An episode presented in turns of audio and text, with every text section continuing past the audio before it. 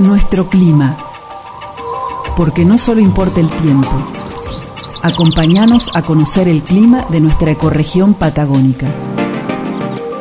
Buenas tardes, María del Carmen, ¿cómo estás? Muy bien, buenas tardes a todos. Eh, acá estamos nuevamente hablando un poco de, del clima, en este caso en relación a los incendios forestales que tenés una amplia experiencia. Te hemos hecho una presentación eh, porque sos la especialista del clima y además con mucha, mucha experiencia sobre el tema de incendios. Eh, sí, muchos años trabajando en eso y este, es una especialidad en realidad, ¿no? Hay que, hay que mm, estudiar muy específicamente las relaciones del tiempo y del clima con el fuego. Y este, bueno, tenemos la suerte que en nuestro país eso está bien desarrollado y particularmente acá en Esquel, la Oficina Técnica de Manejo del Fuego del Ministerio de Ambiente coordina todo el apoyo meteorológico junto con el Servicio Meteorológico Nacional para todo el país. Desde Esquel estamos manejando eh, lo que tiene que ver con eh, la relación entre el clima y los incendios a nivel país, a nivel nación. Sí. No, no, decía que está muy bien decirlo porque no hay, no hay muchos, muchas cosas que desde Esquel se manejen a nivel nacional y me parece que está bueno resaltarlo. Eh, sí, se hacen evaluaciones de peligro diariamente que se publican en la página del Ministerio de Ambiente y del Servicio Meteorológico Nacional y se hacen pronósticos específicos para incendios de todo el país, se emiten alertas para las regiones más críticas, así que bueno, es un trabajo bastante especial, digamos. Contanos, eh, ¿qué tenés para compartir con la audiencia? Bueno, yo quería este, comentarles que cada región en para cada región, el clima es uno de los factores que define lo que se llama regímenes de fuego. Por ejemplo, en qué época del año van a ocurrir los incendios, preferentemente, con qué frecuencia se van a dar y qué características van a tener.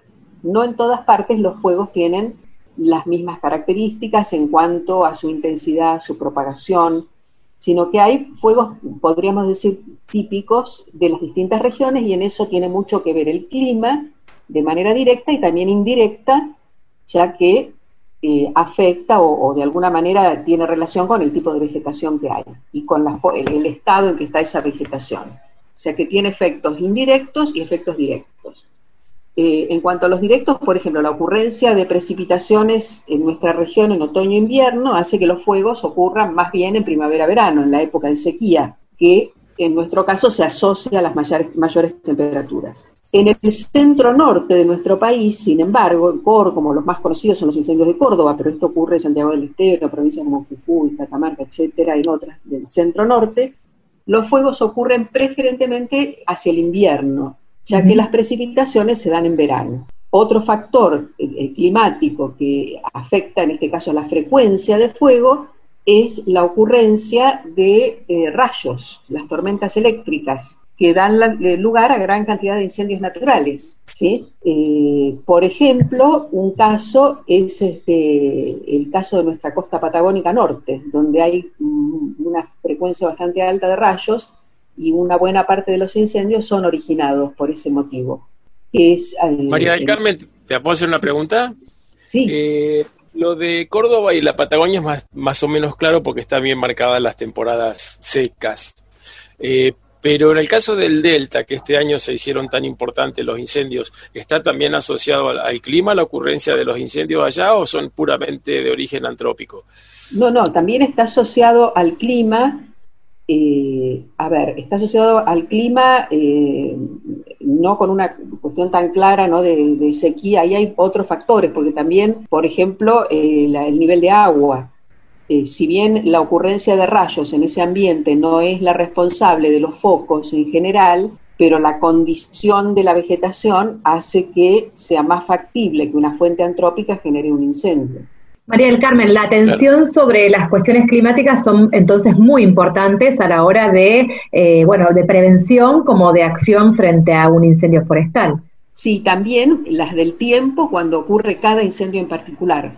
Claro, exacto. Por eso comenté al principio que se hacen pronósticos especializados porque no es tan trivial como que es solamente el viento y la temperatura lo que afecta al fuego. Hay fenómenos atmosféricos de mayor complejidad que afectan a la dinámica de cada incendio y que hay que, para para poder empezar hay que eh, reconocerlos, o sea, hay que estudiarlos, identificarlos en cada región y después poder pronosticarlos adecuadamente. Muchos se deben estar preguntando, bueno, ¿y cómo viene la temporada? Porque es la pregunta típica, ¿no? ¿Cómo viene la temporada? Mira, eh, realmente yo no, no, en este momento no, las tendencias son prematuras porque estamos recién empezando septiembre y estaríamos hablando tres meses, octubre, noviembre, diciembre, recién la época en que, sí, ahora puede haber algunos fuegos, pero eh, la, parte más crítica del verano todavía no hay tendencias. Mm. Eh, este ha sido un invierno bastante húmedo, digamos, que va a tener quizás disponibilidad de agua, pero bueno, hay que ver cómo afecta la vegetación, cómo continúa la primavera, es un poco prematuro todavía. Habrá que esperar entonces. Habrá que esperar, los pronósticos se hacen a tres meses y posiblemente en otro programa hablemos un poco de cómo son esos pronósticos y cómo se pueden interpretar, qué, nos informan realmente y qué no nos informan. Bien, María del Carmen siempre nos deja la cerecita para seguir esperándola cada jueves a las 18 y 30. Así que bueno, nos veremos el, el jueves próximo.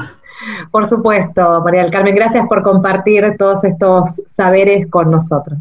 Bueno, saludos a toda la audiencia. Hasta el próximo jueves. Hasta el próximo jueves. Hasta el jueves. ¿Estamos? 3, 2, 1. Voy a empezar a poner las cosas en su lugar.